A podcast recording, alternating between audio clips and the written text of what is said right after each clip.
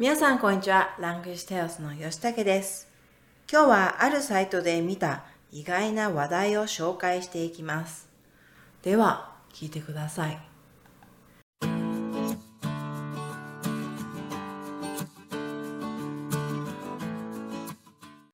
静かに広がるちょっと変わった絵本の読み聞かせ。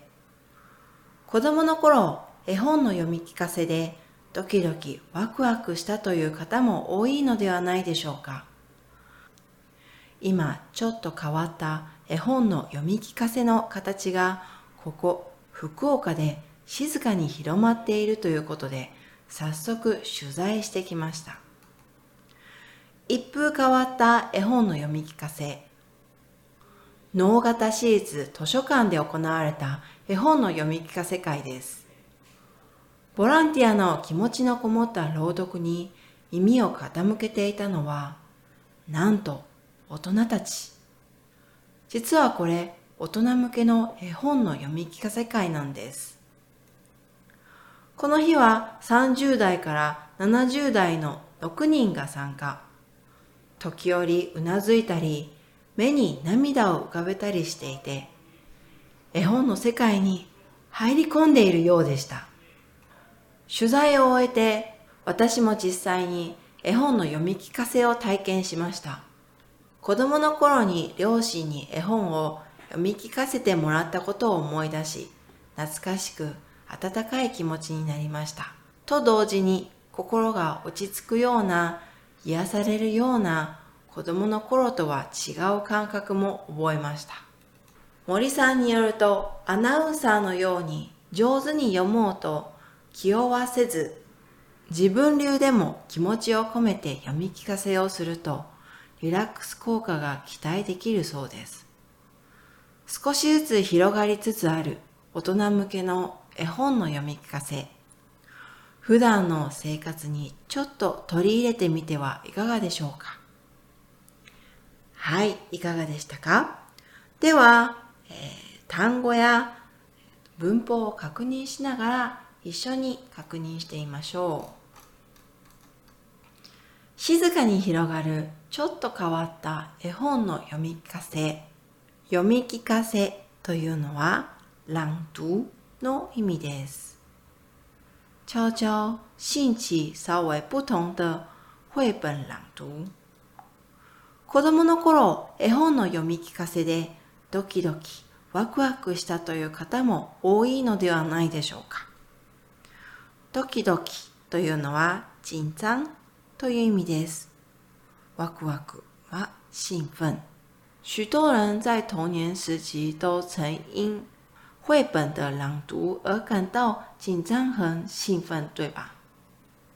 今ちょっと変わった絵本の読み聞かせの形が、现在有一种稍微不同的绘本朗读形式。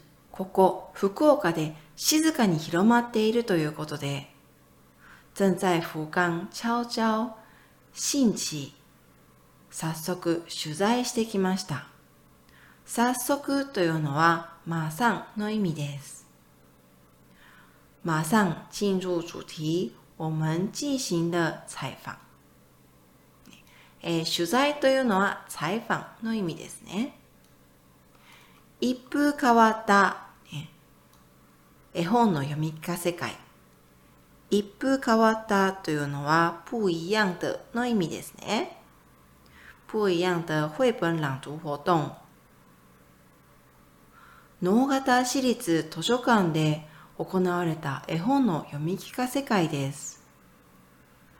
这是在直方市里图书馆举办的绘本朗读活動。ボランティアの気持ちのこもった朗読に耳を傾けていたのは、ボランティアというのは通婚の意味です。気持ちのこもったに、熱情という意味ですね。耳を傾ける、聞くの意味です。听着充满自宫热情的朗读的对象，既然是なんとというのは、既然是という意味です。なんと、大人たち。既然是成年人。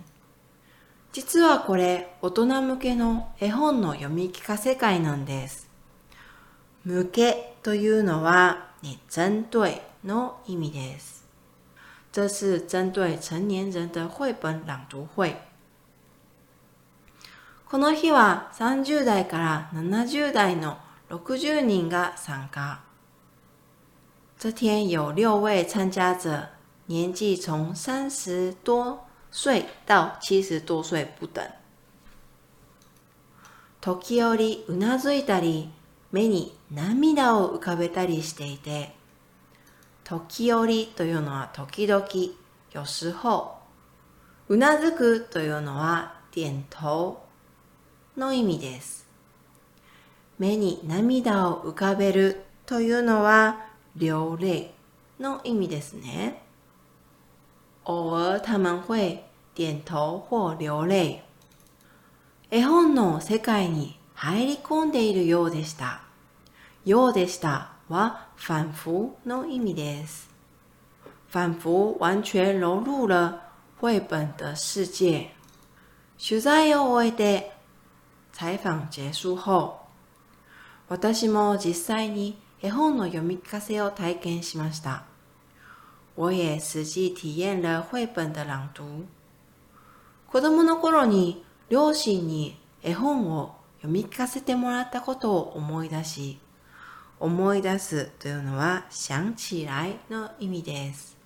回想起童年時父母給我朗讀繪本的情境、懐かしく温かい気持ちになりました。心情充满了温暖和怀念。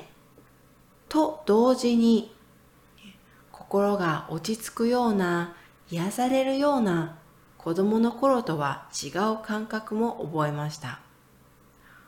と同時には同時の意味です。心が落ち着くというのは感到心情的平静。癒すというのは療愈の意味です。同時让人感到心情感到平静、療愈，这与童年时的感受有所不同。森さんによると、アナウンサーのように上手に読もうと気負わず、根据森さん的说法， 不需要像主播一样朗读的很完整。気負わせず、気弱というのは力を入れるという意味です。自分流でも気持ちを込めて読み聞かせをするとリラックス効果が期待できるそうです。リラックスというのは放松の意味です。只要放松的以自己的方式用心的朗读，就能期待得到放松的效果。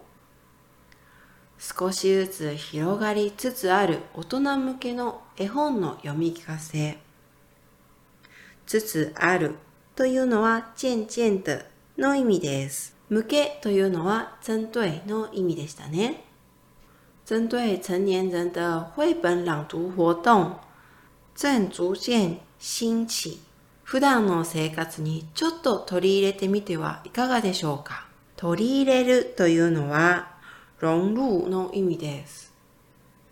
試着在日常生活中融入这样的体验如何呢？はい、いかがでしたか？ではもう一度読み上げるので聞いてください。静かに広がるちょっと変わった絵本の読み聞かせ。子供の頃、絵本の読み聞かせでドキドキワクワクしたという方も多いのではないでしょうか。今ちょっと変わった絵本の読み聞かせの形がここ福岡で静かに広まっているということで早速取材してきました。一風変わった絵本の読み聞かせ。脳型シーズ図書館で行われた絵本の読み聞かせ会です。ボランティアの気持ちのこもった朗読に耳を傾けていたのは、なんと大人たち。実はこれ、大人向けの絵本の読み聞かせ会なんです。この日は30代から70代の6人が参加。時折うなずいたり、目に涙を浮かべたりしていて、絵本の世界に入り込んでいるようでした。取材を終えて、私も実際に絵本の読み聞かせを体験しました。子供の頃に両親に絵本を読み聞かせてもらったことを思い出し、懐かしく温かい気持ちになりました。と同時に心が落ち着くような、癒されるような子供の頃とは違う感覚も覚えました。森さんによると、アナウンサーのように上手に読もうと気負わせず、自分流でも気持ちを込めて読み聞かせをすると、リラックス効果が期待できるそうです。少しずつ広がりつつある大人向けの絵本の読み聞かせ。普段の生活にちょっと取り入れてみてはいかがでしょうか？絵本の読み聞かせというと、お母さんが子供に本を読むイメージですよね。イメージ、想象。ね、そんなイメージを覆したのがこの話題でした。覆すというのは壊す。えー、完全不同という意味です。最近、売れ筋ランキングが絵本になるほど、売れ筋というのは卖的很好的商品。ランキングというのは排名の意味です。最近、売れ筋ランキングが絵本になるほど、大人の間でも絵本を買う人が多いそうです。読むのも楽しいし、また飾っても可愛い絵本ですから人気なのもわかる気がします。飾るというのは布置の意味です。絵本というと子供が読むイメージですが、最近では大人にも人気だそう。可愛い絵本に癒されるだけでなく、癒すというのは療癒かわいい絵本に癒されるだけでなく、読んだり読んでもらったりすることでリラックス効果もあるらしいです。リラックス効果というのは放松效果。子供たちに本を読んで気づいたんですが、気づくというのはファーシェン。子供たちに本を読んで気づいたんですが、子供たちに本を読んであげることで自分がリラックスしていたんです。自己也在療愈。絵本を読んでもらうともっとリラックス効果があるそうですよ。寝る前の絵本の読み聞かせは正解ですね。正解、正確的。誰かに読んでもらうことが今流行っているんですね。誰か読んでくれないかな？自分で読んでそれを聞くのもリラックスになるのかな？たまには自分のために絵本の読み聞かせに参加してみても面白そうですね。今日はここまで。では、また。ありがとうございました。さようなら。